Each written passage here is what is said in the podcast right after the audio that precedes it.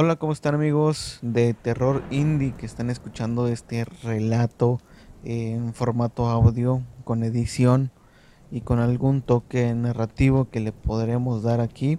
Obviamente no somos unos, bueno, no soy un profesional, pero trataré de hacer lo mejor posible para que todos ustedes tengan una experiencia aterradora ahí en su casa, eh, con sus seres queridos o disfrutando una noche solitaria, escuchando estos relatos. Eh, en su mayoría serán nigropetenses eh, o alrededor de aquí de Piedras Negras, Coahuila. Entonces, les deseo una muy buena noche acompañada de su cafecito o acompañada de una agüita fresca o lo que sea por estos tiempos de calor, que esperemos ya salir de ellos. Así que no se despeguen y si les gusta me ayudarían mucho compartiendo y esa es la mejor forma de ayudarme con estos relatos que les estaré trayendo a continuación.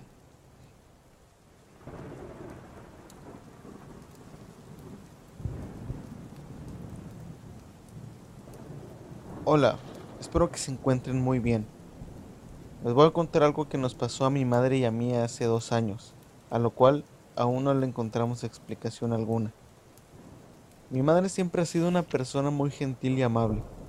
No sé por qué le transmite a la gente un no sé qué que casi toda la gente que le llegue a conocer le cuenta sus problemas y se desahogan con ella.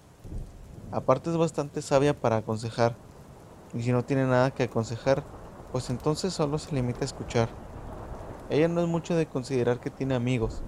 Las únicas dos amigas que consideraba del alma fallecieron hace muchos años.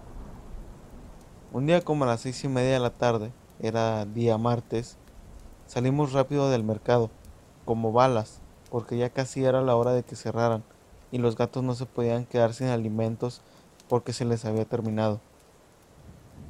Recuerdo que ya estaba oscuro y hacía frío, así que nos fuimos bien abrigadas. De regreso nos encontramos una vecina que vivía a unas casas cerca. Era una señora que era bastante mal hablada y siempre se desahogaba con mi mamá de sus problemas. Así que cada que la encontrábamos se tardaba mucho entreteniendo a mi mamá. Pero esta vez fue algo raro, porque la señora no solo sonreía y se quedaba viendo fijamente a mi madre.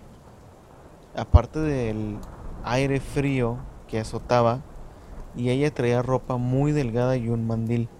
No se notaba que tuviese frío, y cuando saludamos no contestó, solo se limitó a sonreír y como muy feliz. La verdad es que no me agrada la idea de que esta señora la fuera a entretener una hora platicando y tener que esperar a mamá para cenar o de plano cenar sola. Así que cuando mi mamá iba a dar un paso adelante para acercarse más a la señora, yo la jalé y le dije, mamá, apúrate que se hace tarde, tenemos que cenar. Entonces mi mamá le dijo, hasta luego, cuídate. Y se metió a la casa. Lo curioso es que la señora se quedó parada. La seguía viendo y le sonreía, pero nunca le contestó. Cuando estábamos adentro de la casa, mi madre me dijo, me dio la impresión que me quería decir algo y no dejaste que me hiciera la plática. Te pasas. Pero bueno, lo raro es que sentí un impulso de darle un abrazo y me jalaste. Eres una grosera. Total que el otro día cuando acompañé a mi mamá por el mandado, nos encontramos a otra señora y nos preguntó que si íbamos a ir al rosario de su amiga fallecida, que había fallecido el domingo de un paro cardíaco.